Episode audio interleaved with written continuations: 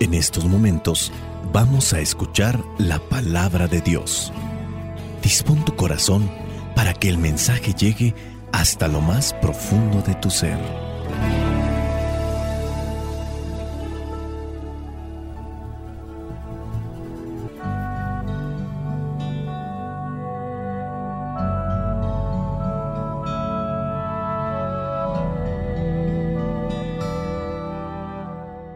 El Evangelio que la iglesia nos presenta para el día de hoy corresponde a Lucas capítulo 1, versículos del 67 al 79. Dice así, Zacarías, el padre del niño, lleno del Espíritu Santo, y hablando proféticamente, dijo, Bendito sea el Señor, Dios de Israel porque ha venido a rescatar a su pueblo. Nos ha enviado un poderoso Salvador, un descendiente de David, su siervo.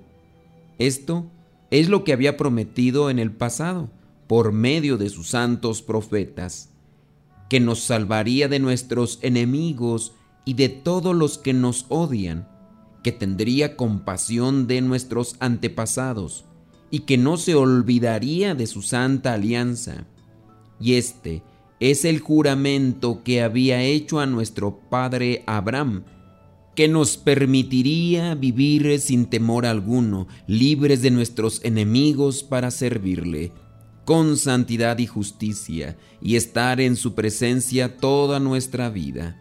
En cuanto a ti, hijito mío, serás llamado profeta del Dios Altísimo, porque irás delante del Señor, preparando sus caminos para hacer saber a su pueblo que Dios les perdona sus pecados y les da la salvación, porque nuestro Dios en su gran misericordia nos trae de lo alto el sol de un nuevo día, para dar luz a los que viven en la más profunda oscuridad y dirigir nuestros pasos por el camino de la paz. Palabra de Dios, te alabamos Señor. Señor Jesucristo, nuestro divino Salvador. Gracias te damos por tu infinito amor. Te escuchamos en la palabra, te recibimos y adoramos en la Eucaristía te servimos en los hermanos.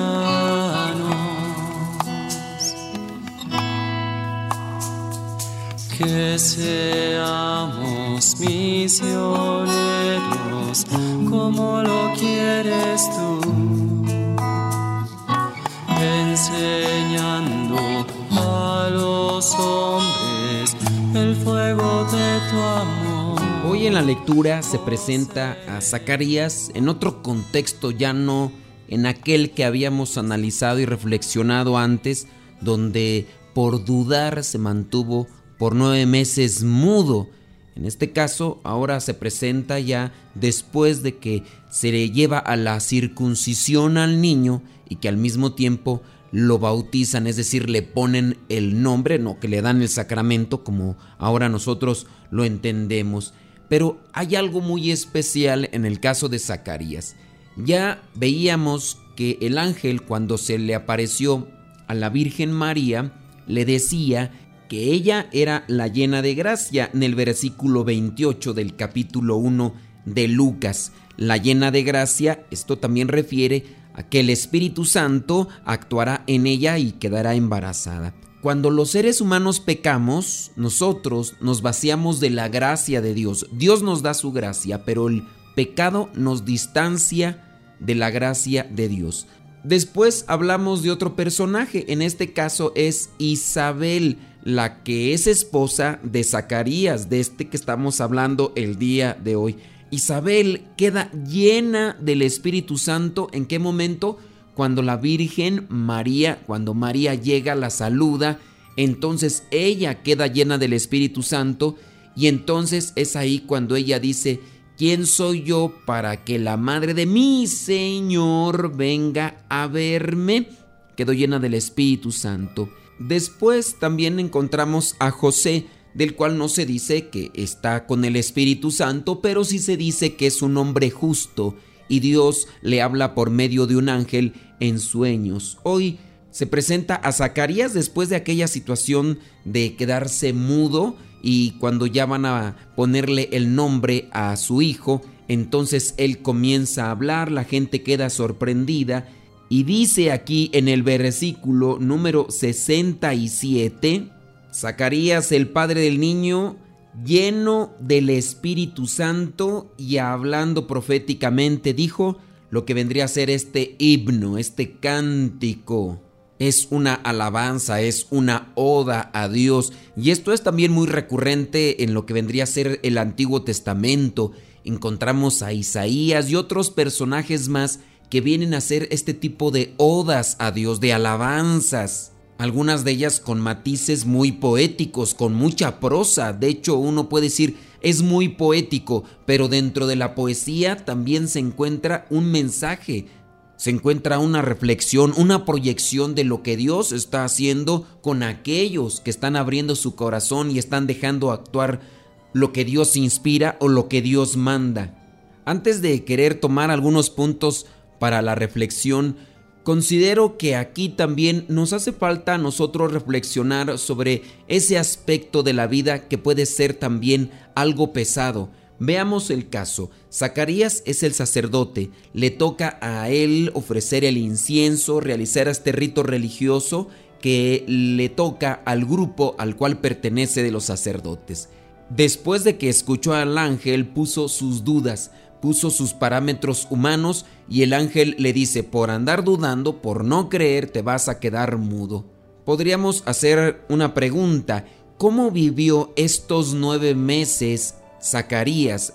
Teniendo presente que no podía hablar, no podía comunicarse como lo hacía antes. Podemos más o menos interpretar que él asumió esta humillación y la ofreció a Dios, tanto así que vienen las consecuencias, en este caso divinas, cuando nosotros asumimos algo que a lo mejor no nos gusta o no es grato, pero nos humillamos con aquello que no nos gusta, podemos decir que Dios nos va a bendecir.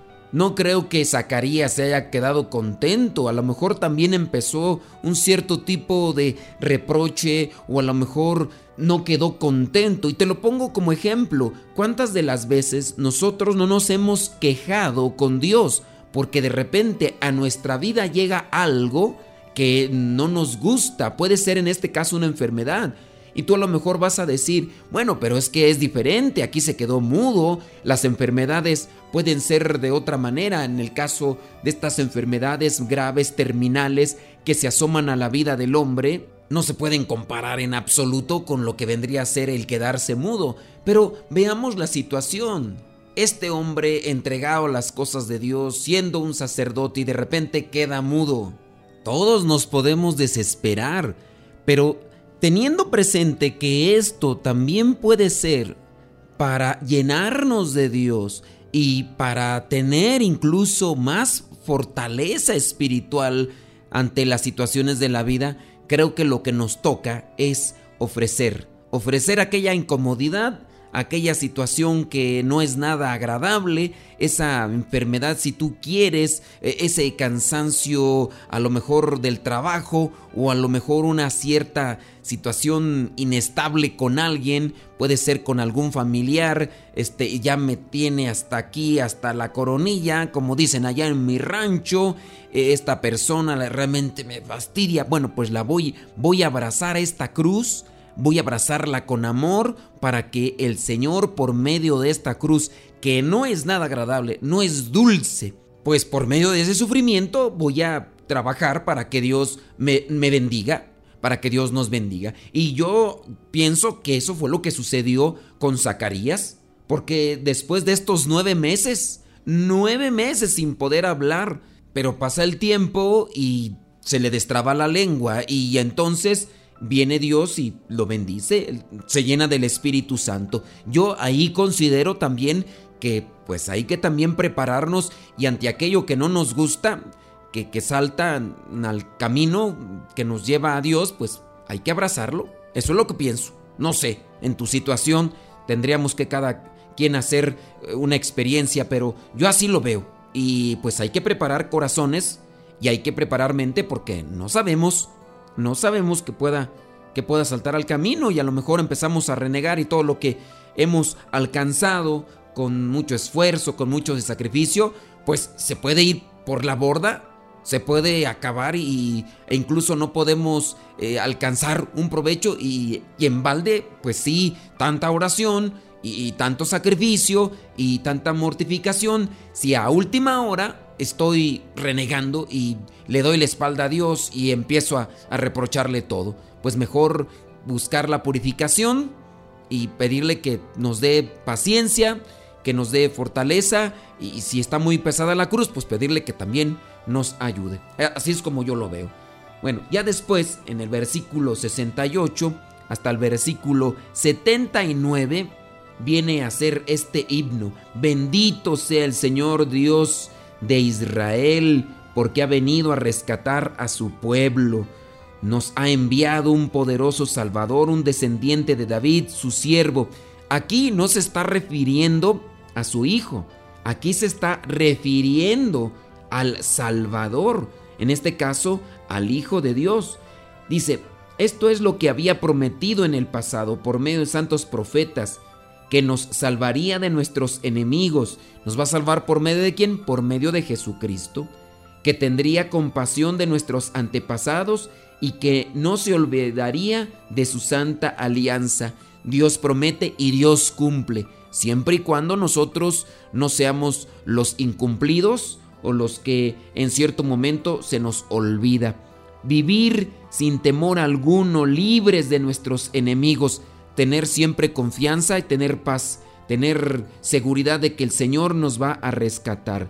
Dice, con santidad y justicia y estar en su presencia toda nuestra vida. En cuanto a ti, hijito mío, serás, ahora ya sí se refiere a lo que vendría a ser su hijo, Juan, serás llamado profeta del Dios Altísimo, porque irás delante del Señor preparando sus caminos. Y nosotros sabemos qué pasó con Juan, que se fue al desierto y de manera austera, en, en el Espíritu, se preparó para anunciar la venida del Señor.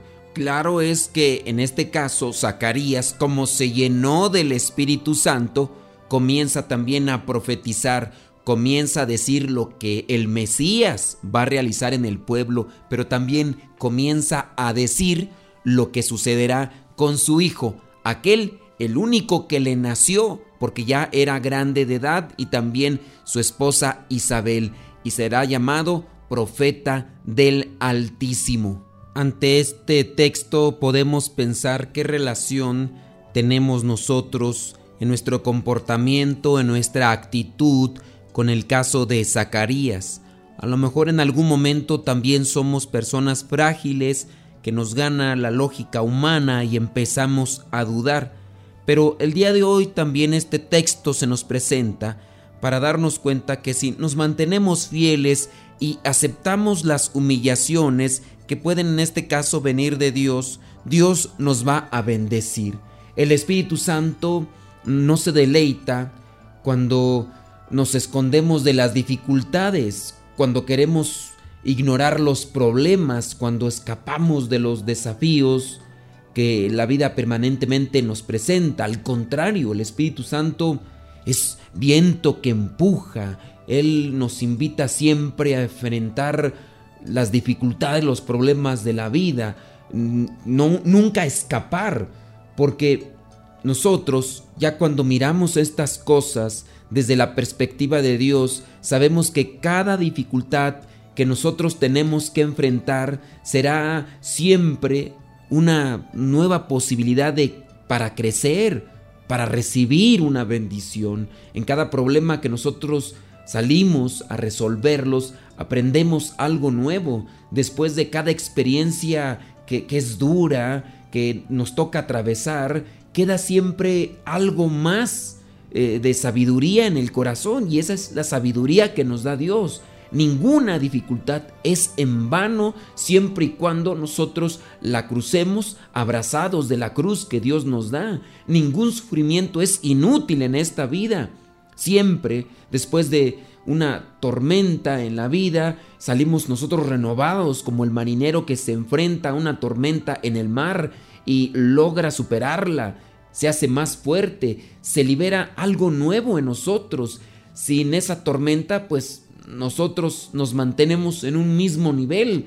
Hay muchas cosas bellas en nuestro interior que tenemos que ejercitarlas, cultivarlas, para que se desarrollen, se potencien, se fortalezcan y cada nuevo desafío de la vida que nos dé esa oportunidad para crecer, para fortalecernos. Por eso el Espíritu Santo siempre nos mueve a enfrentar las cosas y nunca a retraernos miedosos o incrédulos. Si nosotros creemos en Dios, Él nos va a dar esos medios para salir fortalecidos en su nombre y así poder ayudar a las personas que nos rodean, a los amigos, a los familiares e incluso a aquellos que pueden tener enemistad con nosotros por diferentes circunstancias, pues también Dios ahí nos pide que seamos luz, que el Espíritu Santo nos ilumine y que nosotros nos dejemos